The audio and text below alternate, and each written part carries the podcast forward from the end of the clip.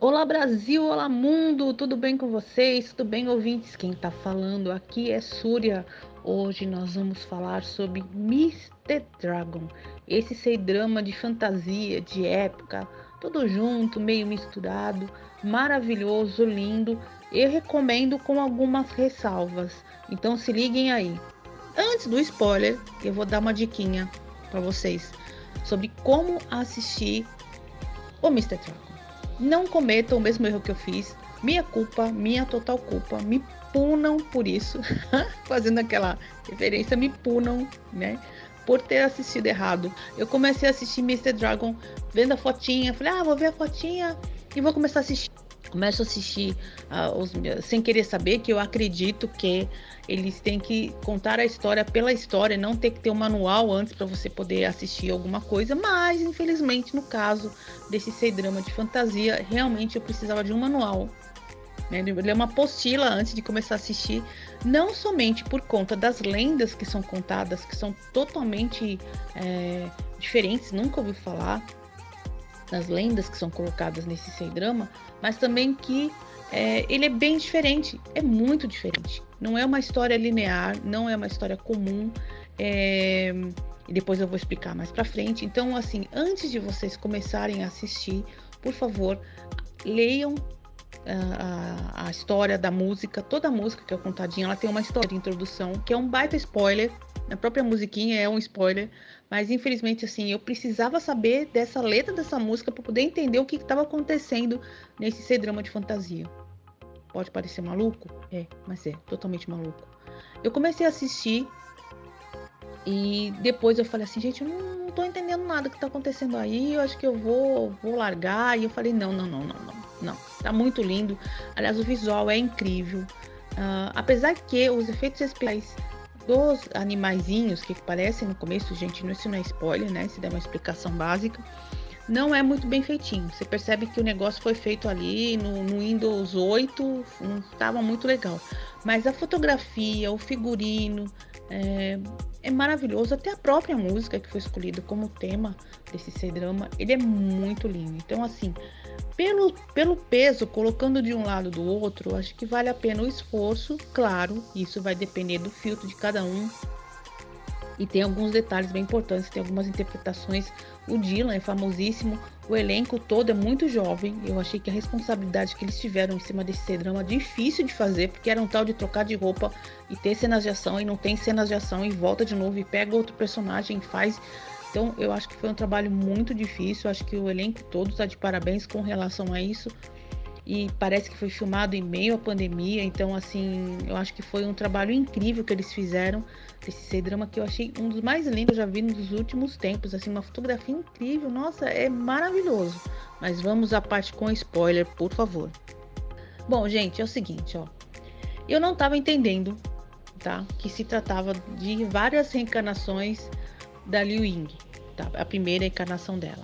No começo eu achei muito estranho, muito infantil, muito bobo, até confesso para vocês. E eu falei assim, gente, mas será que eu vou suportar isso? Será que é isso mesmo?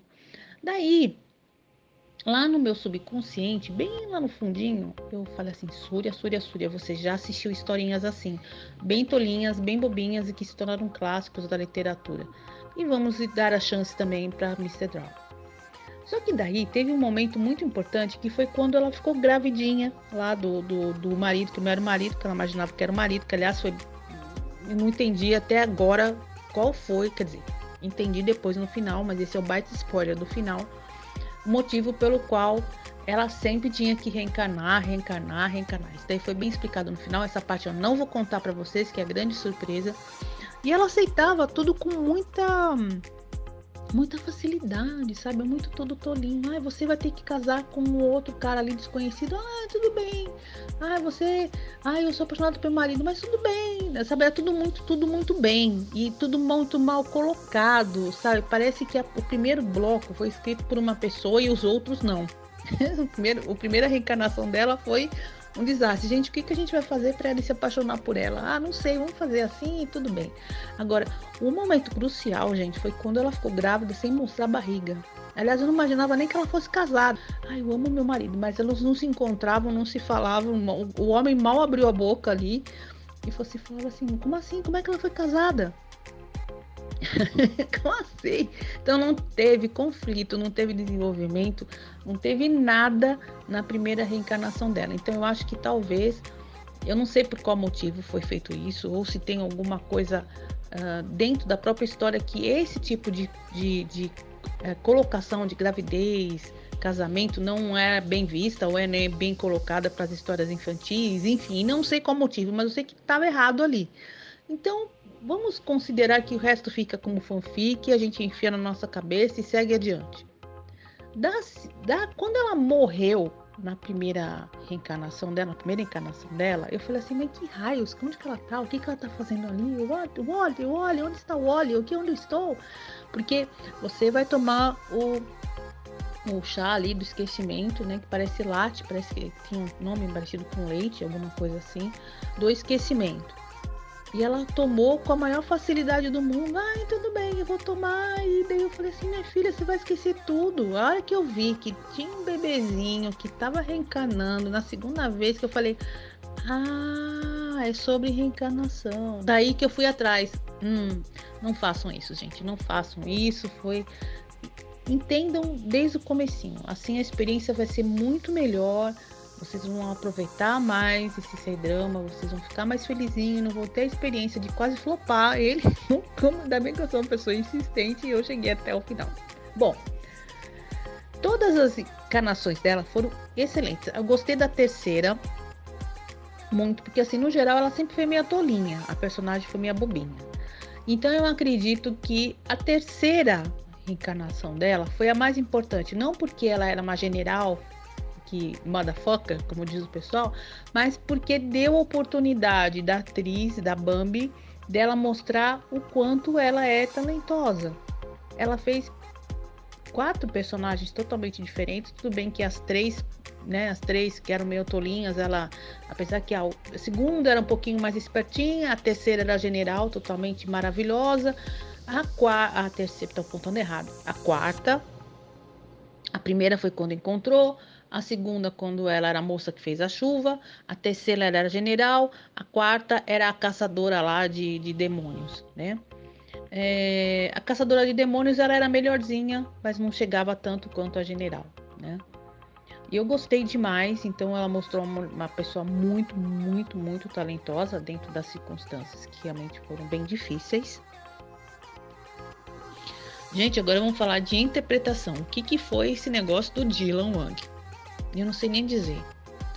É, vamos por partes, vamos por partes. Primeiro a cena dele, no começo, que aliás foi divosa, ele com aquele cabelão branco até a cintura, saindo da piscina, foi maravilhoso.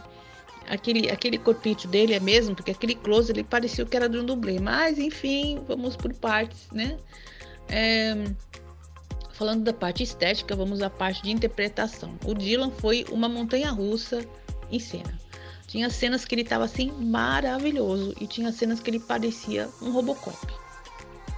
É duro, nem o cabeça ele virava. Gente, o que, que foi aquilo? Eu sei que o diretor é obrigado a fazer quando fala assim: olha, não quero que a cena seja assim, faz de novo, faz de novo. A cena tem que sair do jeito que o diretor quer. Mas ali eu não, eu não consegui entender. Eu confesso que não consegui entender. Eu preciso ver outros trabalhos do Dylan.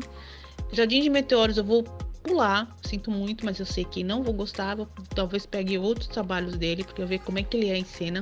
Depois, no futuro, eu prometo que eu vou falar um pouquinho mais sobre ele. Agora, certamente quem salvou foi a duplinha da passarinha azul e o, o, o Deng Wei, que é o dono do portal lá, que salvou. Essa passarinha, gente, era incrível. A Pan Meier fez um trabalho excepcional com o passarinho. Quando ela estava na forma humana, ela se comportava como passarinho. Ela virava cabeça como passarinho. Ela dava aqueles pulinhos de passarinho, sabe aquelas coisinhas que passarinho dá aqueles pulinhos assim, muitas vezes para olhar de lado. Ela fazia igual, gente. Eu fiquei impressionada com o trabalho dela. E no geral, no geral, esse C-drama, ele é incrível. Ele é muito lindo. Talvez se fosse dar uma enxugada e realmente melhorar, melhorasse alguns pontos mais importantes desse drama. Ele teve o mesmo problema, o mesmo problema que eu tive com Faith. Uma história ótima, que é esticado, esticado, esticado, esticado, que daí chega a ser cansativo, porque não muitas vezes perde o ritmo, muitas vezes você não sabe qual é o objetivo que você quer lá no final. Eles abordaram temas muito sérios que muitas vezes não é abordado em outros dramas que eu já, que é pelo menos que eu me lembre, pouquíssimas vezes eles falavam sobre reencarnação, sobre morte de uma maneira tão sutil, que era tão sutil, ficou tão subentendido ali que eu quase não consegui entender que a menina tinha morrido na primeira reencarnação, depois que eu entendi que a ideia era essa, mas como eu falei, foi uma falha minha de eu não ter lido né, o começo da história, ter lido o resumo, a introdução, enfim, o que vocês podem dizer. Mas realmente é um tema bem delicado, eu acho que a, a, lenda foi colocada, talvez eu leio, depois eu li alguma coisa, depois que eu terminei, a lenda foi colocada de maneira brilhante, todos os objetos, as coisas que eles costumavam usar na mitologia dentro do, do da China. Então eu achei muito legal para quem quer aprender um pouquinho, depois quiser saber um pouquinho mais. Eu prometo que eu vou ler, vou estudar bastante sobre as deusas e, e, isso tudo. Então, a minha nota no geral é um ou talvez um 7. O que deu o 10 foram na interpretação da Pami como a passarinha azul, aquela dupla que ela fez com o guardião do portal lá, ele não ria de jeito nenhum, mas a gente percebeu que o não rir dele era porque ele não ria mesmo, ele perdeu a alegria toda. Agora vem a parte do final, né, quando teve aquele final dele com a introdução que ele teve uma maldição ali, fica bem leve, isso sutil, né? Isso tem explicado durante um pouquinho. Mas a gente entende que ele se comportava daquele jeito por causa de uma maldição, enfim. Aliás, todo mundo era amaldiçoado nesse lugar aí, um baita azar danado, né? Então, recomendadíssimo. Espero que vocês curtam tanto quanto eu curti. Ignorem algumas coisas, gente. Realmente, teve algumas coisas erradas no começo sobre o comportamento da Li Ying, principalmente no comecinho, ela fazia umas coisas muito tolinhas, muito bobinhas, muito infantis, mas vale lembrar que eu também tive meus momentos de historinhas infantis na minha vida e que a faixa etária das mulheres hoje que assistem os C-dramas, os, os K-dramas, é muito além disso. Então eu tive meu momento de infância, tive meu momento de resgate da minha infância quando eu assisti Mr. Dragon. Então eu acho que vale a pena você dar uma rebobinada na vida e esquecer que você está com a mesma idade que eu, que tem mais que já passou dos 50, volta um pouquinho, faz de conta que você tem 12, 13, 15 aninhos e que você está curtindo uma história de fantasia que não faz muito sentido, porque se você pensar bem, vamos convenhamos, vamos e convenhamos, a Branca de Neve também fazia umas coisas que, meu Deus, até eu quando eu tinha 8 anos, quando eu assisti Branca de Neve, eu achei que estava errado ali. Imagina eu agora com mais de 50 vendo uma coisa desse tipo, né? Mas se fosse para vocês equipararem, então equiparem com alguma historinha bem infantil, bem é, é, bem basiquinha, sendo que as pessoas fazem algumas coisas mais para mostrar a consequência do que como você chegou nessa consequência. Como foi o, o parto da Li Yang, Li Ying, né? Que foi o caso. Ela não parecia nem que estava grávida, não parecia nem que ela estava tendo um marido. Como é que ela ficou grávida? Como é que ela morreu? Como é que ela viveu aquela mulher? Então eu fiquei assim, ah, ah, ah, tá? Então ignorem isso é, ai, não aceitem maçã de estranhos, tá? No final das contas, que foi quase o que aconteceu nessa primeira história aí, tá bom? Então fiquem bem, até o próximo K-drama ou C-drama que eu tô querendo assistir mais, quero aprender mais e curtam também os nossos canais no Facebook, no Instagram, onde você estiver. E um beijo para vocês, até a próxima e fiquem bem.